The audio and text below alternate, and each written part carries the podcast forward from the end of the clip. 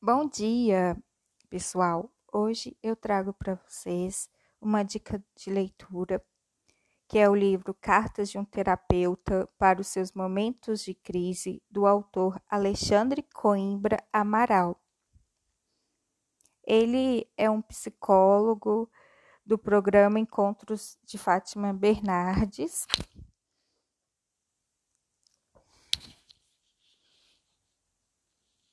Ele é terapeuta familiar, escreve cartas, mas que elas revestem de poesia, um encontro da intensidade com a beleza. Os remetentes das cartas são os sentimentos humanos que chegam para uma conversa honesta e terna sobre como eles cumprem uma jornada viva dentro de cada um de nós. Então, dentro desse livro tem cartas da saudade, da tristeza, do medo e da esperança, entre outras. De uma forma que estas cartas dialogam com a sua sensibilidade, com a sua vontade de se aceitar, de viver uma vida mais autêntica e de construir um mundo melhor à sua volta.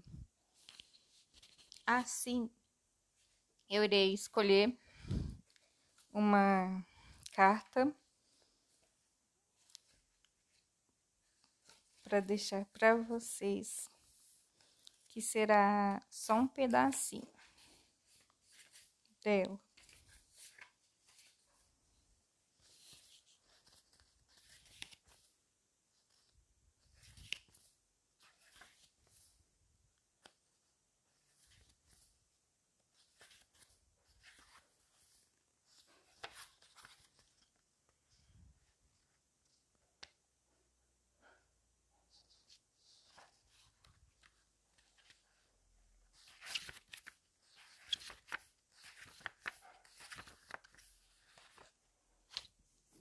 Então, escolhi a carta 2, que é quando o medo não teve medo de escrever uma carta para você.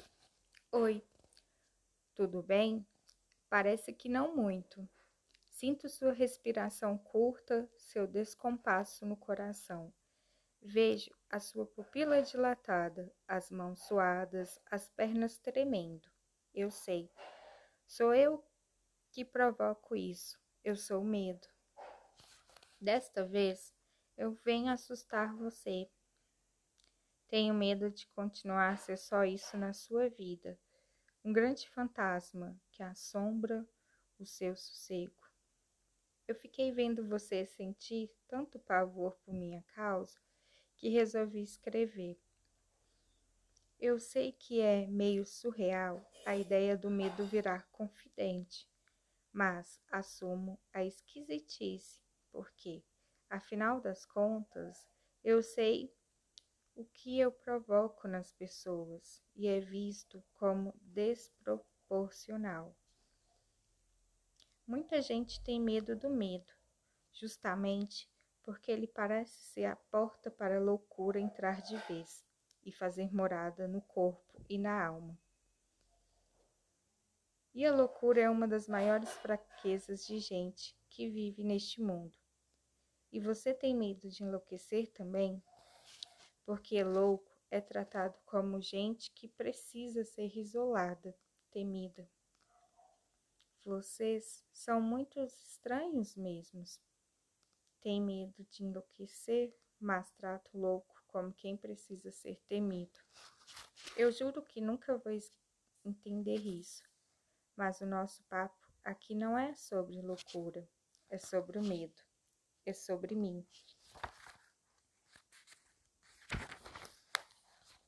Eu hoje chorei. Hoje foi o dia em que o meu medo virou tristeza, porque eu vi você tão refém, tão inerte, tão assolado, que eu me perguntei: mas o que tanto eu fiz para gerar esse nível de sofrimento? Porque afinal o medo tem tanto poder? Fiquei me perguntando: e se eu queria ter poder sobre você? Fiquei me perguntando e sempre fui assim.